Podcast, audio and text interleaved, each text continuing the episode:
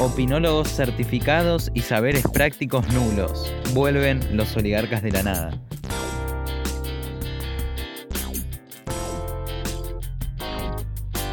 Quédate que ya arrancamos.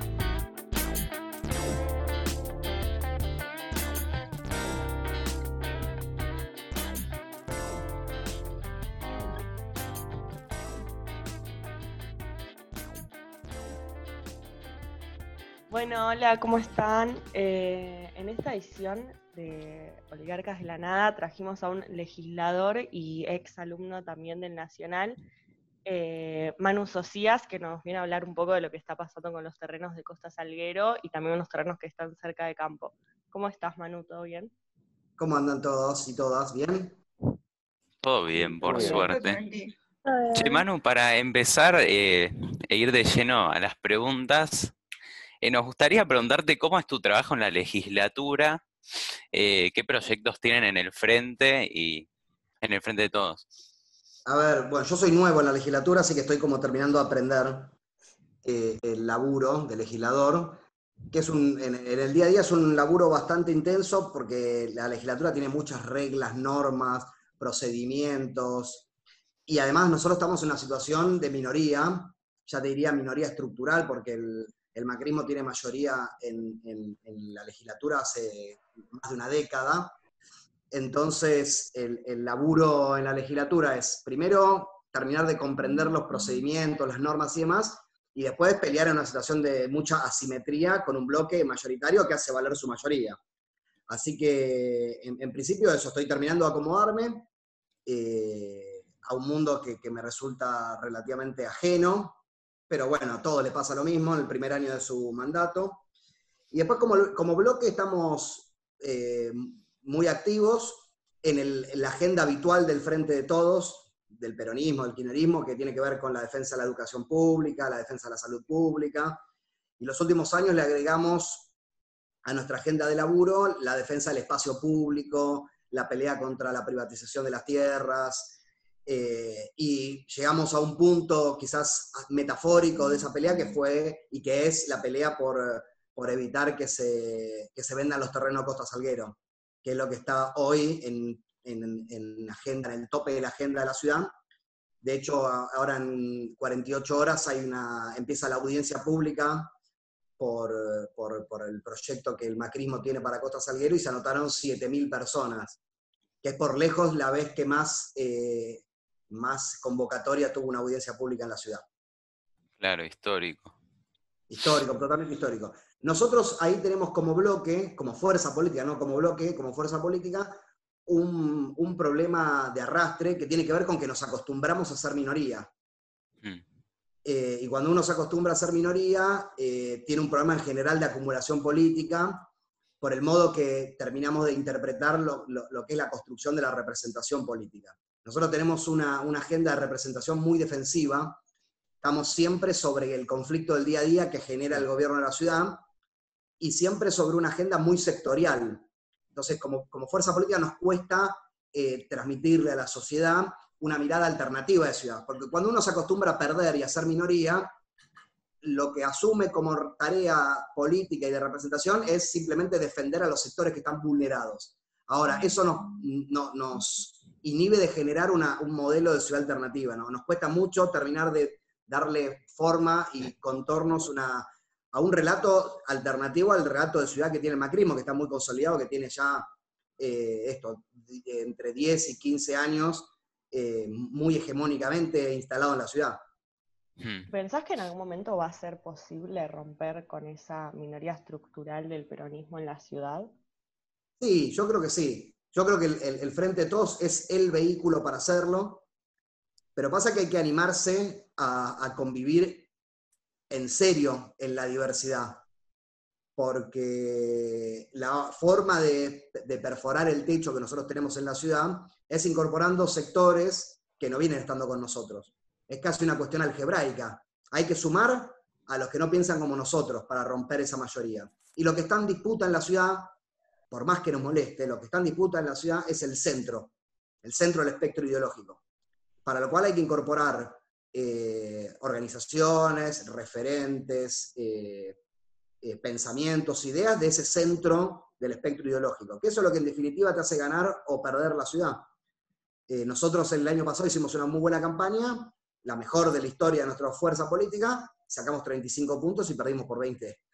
o sea, así todo, nos falta un montón para poder ser efectivamente competitivos.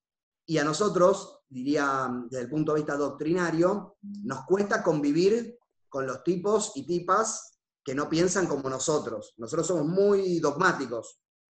Eh, y eso es un desafío de cara hacia, hacia la construcción de una mayoría. Eh, yo, soy un, yo soy un convencido de que hay que animarse a convivir en la incomodidad. A mí me gusta la incomodidad para construir políticamente, porque si, si estamos entre los que pensamos igual y, nos palmeamos la espalda felicitándonos porque somos puros eh, ideológicamente, bueno, sí, seremos testimonial y nos convertiremos en una fuerza testimonial acostumbrada a ser una minoría permanente. A mí me gusta ganar, me gusta, me gusta construir mayorías, y las mayorías son necesariamente, como dice Perón, los ladrillos también se hacen con bosta, en el sentido de que uno tiene que asumir que tiene que convivir, compartir con los que piensan diferente y por supuesto ceder en, parte de lo que uno, eh, de lo que uno viene, con, viene con, con, la mochila de ideas y demás, tiene que, lamentablemente es así. La política, construir mayoría supone también resignar puntos de vista propios. Claro, sí.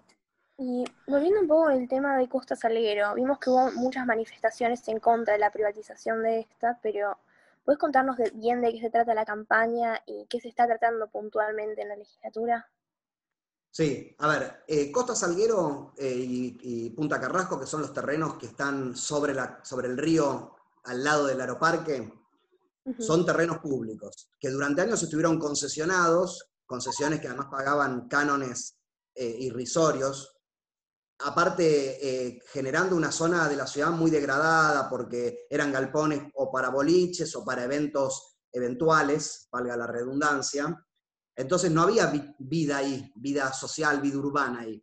Una cosa muy episódica, que cuando había o fiestas o, congresos eh, se, tomaba cierta, cierta vida, pero el resto del, del año, el resto del día, estaba medio muerto. Esos son tierras públicas de la ciudad, propiedad de la ciudad, y con una argucia legal y administrativa, eh, el PRO las puso en venta hace un año, un año y pico, y hace poco, hace tres, cuatro semanas, les cambió la norma, que básicamente la norma, eh, las normas urbanas son básicamente eh, las normas que te habilitan a construir tal o cual cosa en la ciudad. Entonces, ahí en Costa Salguero solo se autorizaba la norma que está, que está vigente, solo autoriza a hacer un parque y eventualmente alguna cosa, alguna construcción muy menor para concesionar y demás. Lo que hizo el macrismo es autorizar primero la venta eh, y después cambiarle la norma, que básicamente lo que supone ahora es que se puedan construir edificios más altos, de casi 10, 15 pisos. Y además el proyecto que, ganó el concurso es un proyecto que genera como una suerte de barrera entre la ciudad y el río. Entonces, eh, básicamente lo que está es como una suerte de frontera. Entonces, eh, para los que vivimos en el resto de la ciudad no podemos acceder al río. Es una suerte de privatización del acceso al río. Y lo que nosotros estamos pidiendo es, uno, que no se vendan las tierras, y dos, que no se autorice construcción de torres y de cemento ahí, que se construya un gran parque público eh, mm, que, que, efectivamente mejore el acceso de todos y todas al río, que es un activo además estratégico en términos turísticos para la, para la, para la ciudad, un activo estratégico en términos ambientales, bueno, tienen un montón, un montón de beneficios que, que sería una pena que la ciudad perdiera. La campaña básicamente consiste en, fueron, se organizaron varias bicicleteadas de diferentes colectivos políticos y ciudadanos, hacia Costa Salguero y ahora está la instancia a la audiencia, eh, que va a ser muy importante porque va a generar, por esta participación récord que hablábamos al principio, va a generar mucho, mucho revuelo. Espero que, eh, espero que haga reflexionar al gobierno de la ciudad y a los bloques aliados, porque acá en este proyecto el oficialismo tuvo que recurrir a sus aliados del radicalismo para, sancionar la, la primera lectura del proyecto Costa Salguero. Mm. Con 42 votos fue, ¿no? La primera sanción. No, no, menos, menos, menos, 30 y 25. Ah, Pero... Tengo una pregunta. De los inscriptes, que son alrededor de 7.000, eh, em, digamos, ¿tienen que ir todos a la audiencia pública? Porque nosotros, bueno, un poco desde el centro y, y nada, desde los distintos espacios adentro, convocamos un poco a la inscripción de esta audiencia también, como que nos sumamos a la convocatoria, pero hay muchas dudas porque está esto de que em, cuando te piden los datos te, te piden puntos para exponer y, y, no sé, eso genera un poco de confusión, pero también nos, nos, llegaba mucha data de que no era necesario hablar. O sea, pero el 27 de noviembre a las 14 horas que tengo que entendido que es la audiencia pública, tenemos que estar ahí los 7.000 inscriptos, esa sería la idea. Esa, esa, sería la idea, no van a hablar los 7.000 al mismo tiempo, eh, y tiene, tienen tres minutos cada, cada une, y, y, si uno hace el cálculo de cuánto duraría la audiencia... Si, 48 días, ¿no? Claro, 48 días, 50 días, 12 horas por día. Así que, hizo el cálculo, es una locura. Claro, es una locura. Y nunca pasó eso, las audiencias públicas duran un día. En el mejor, en el, en el mejor de los casos, dos días. Nunca, nunca 50, así que no sé cómo se va a organizar eso. Es el costo que tiene votar en contra de las mayorías, que después tenés que comerte 48 días escuchándolas. Claro. que no hayan eh. reparado en eso. Sí. Entonces, sí, sí. ¿Habría gente que se quedaría sin hablar entonces? No, no, no, no. Todos tienen derecho a hablar y no se puede cercenar ese derecho. O sea que si hablan los 7.000, durará los 48 días que dice Antonio. claro, hay que ver. ¿Cómo te parece que eh. habría que encarar en, entonces eh, la campaña en contra de la privatización de Río hoy en día? ¿Qué, ¿Cuáles eh, te parece que serían las metas y los objetivos a alcanzar en esto? Bueno, desde el punto de vista particular es tratar de visibilizar que se está privatizando el acceso al río, ¿no? Por esta barrera de cemento que se pone entre la ciudad y la costa. Eso desde el punto de vista puntual de Costa Salguero, pero yo creo que el desafío es tratar de visibilizar que hay dos modelos de ciudad en disputa.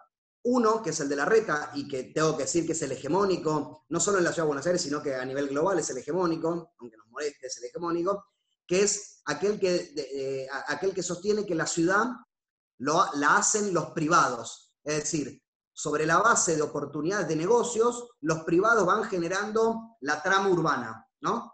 ¿Eso qué genera? una ciudad desordenada, desequilibrada, porque no tiene una racionalidad integral pensada eh, en la conformación de la ciudad. Entonces, sobre la base del interés privado, se van generando oportunidades de negocios y se va construyendo ciudad. Ese es el modelo eh, de desarrollo urbano de la reta, y vuelvo a insistir, lamentablemente es el hegemónico a nivel global. En la disciplina del urbanismo es el hegemónico a nivel global. Nosotros tenemos un modelo alternativo, que es minoritario en términos electorales, pero también, insisto, también en términos globales, eh, que es que lo que tiene que vertebrar el, desarrollo urbano tiene que ser el interés público.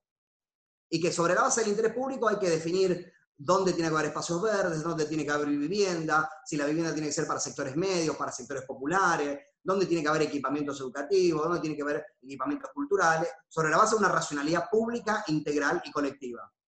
Eh, nosotros empujamos esa discusión en minoría. El desafío es usar, vamos, en términos, en términos bien pragmáticos, usar lo de Costa Salguero para visibilizar, visibilizar esa disputa más general entre dos modelos alternativos de ciudad.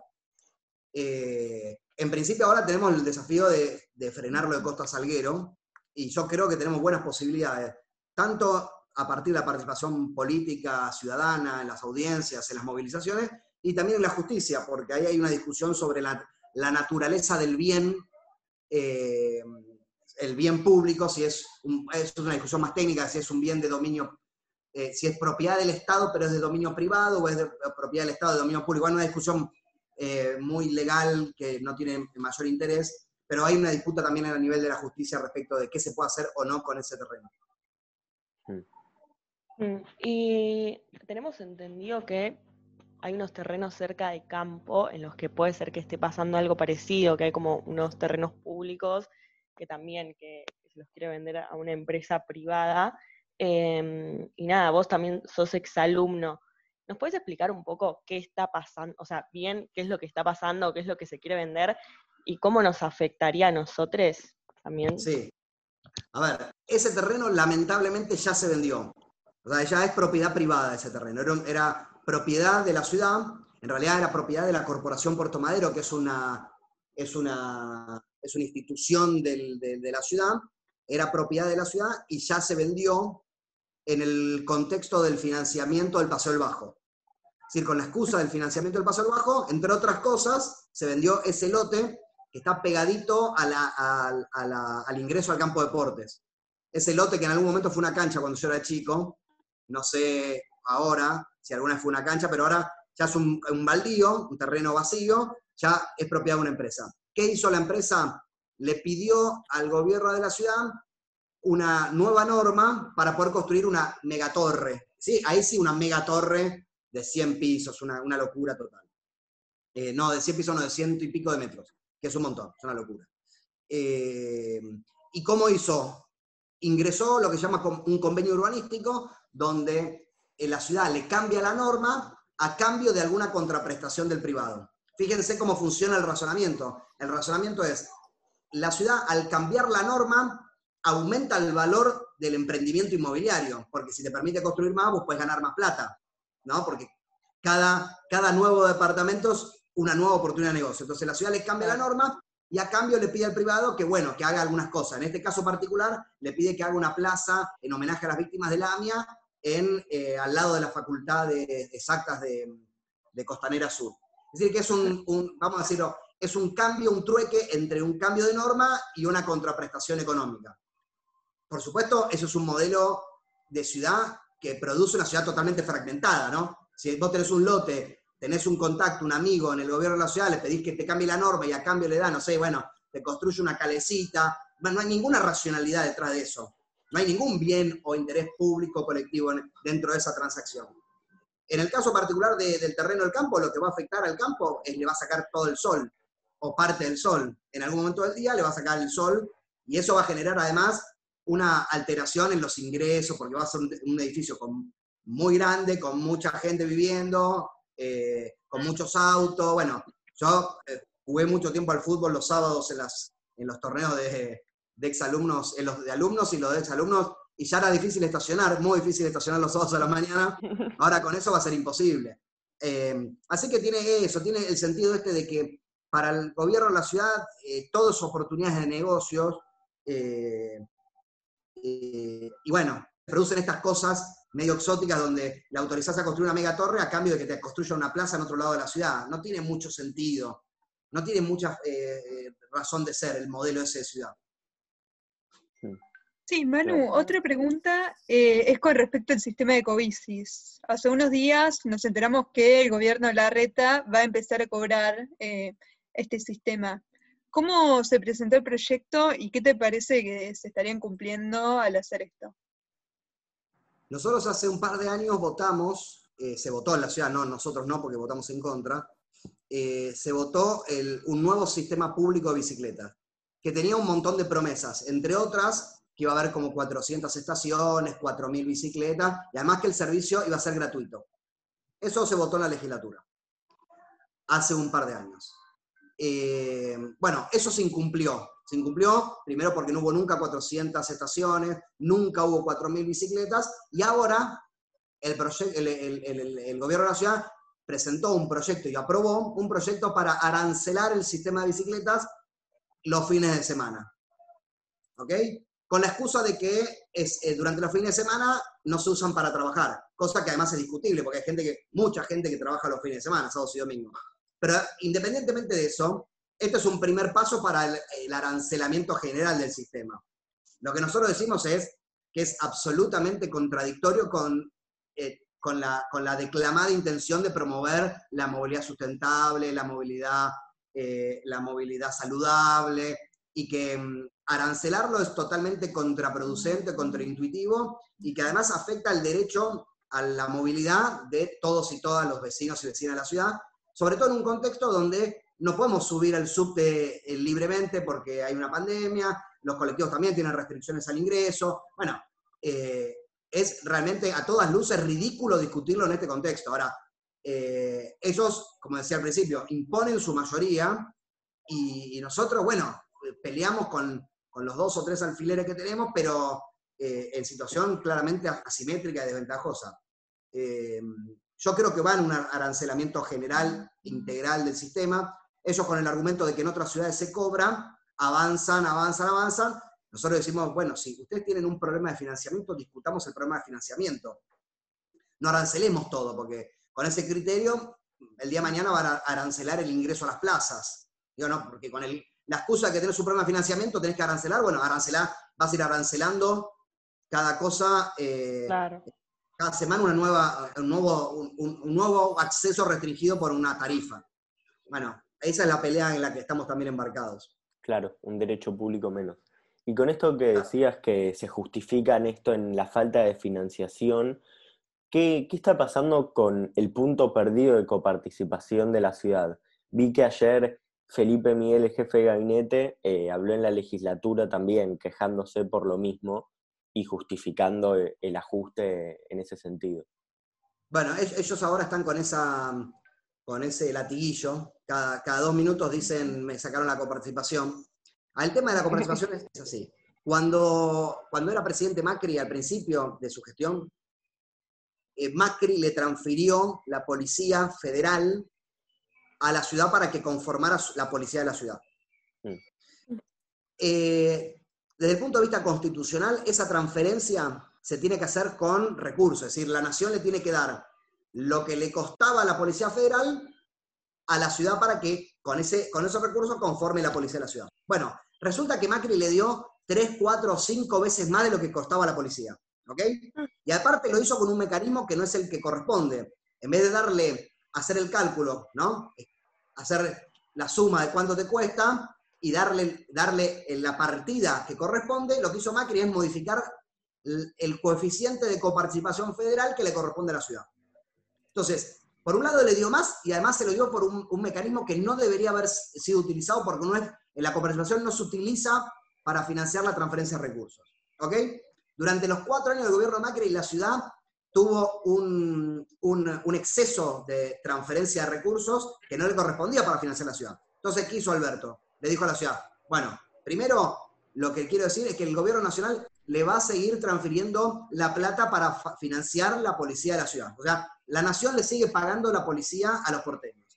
Lo que dijo el Alberto Fernández, lo que no voy a hacer es darle más de lo que corresponde y, menos modificando la cooperación. Entonces lo que está proponiendo ahora el gobierno nacional es volver a la situación original de la cooperación y simplemente con una transferencia de una partida financiarle la policía. Bueno, eso para la ciudad es un escándalo, es inconstitucional, etcétera, etcétera, etcétera. Y sobre esa base argumentan que ahora tiene que hacer un presupuesto de ajuste. Entonces bajan todas las obras de infraestructura que tenían, las bajan y además imponen eh, nuevos impuestos. Ahora, por ejemplo, van a poner un impuesto eh, para todos los gastos con tarjeta de crédito. Es decir, vos vas a ir a comprar algo con la tarjeta de crédito y te van a cobrar un nuevo impuesto, que es un impuesto de la reta, eh, que puso con la excusa de que tiene que compensar la plata que le sacó la nación. Bueno, estamos en esa discusión que es una discusión de sordos, porque la verdad eh, es una discusión eh, donde tiene a todas luces razón el gobierno nacional, la Corte Suprema le va a dar la razón,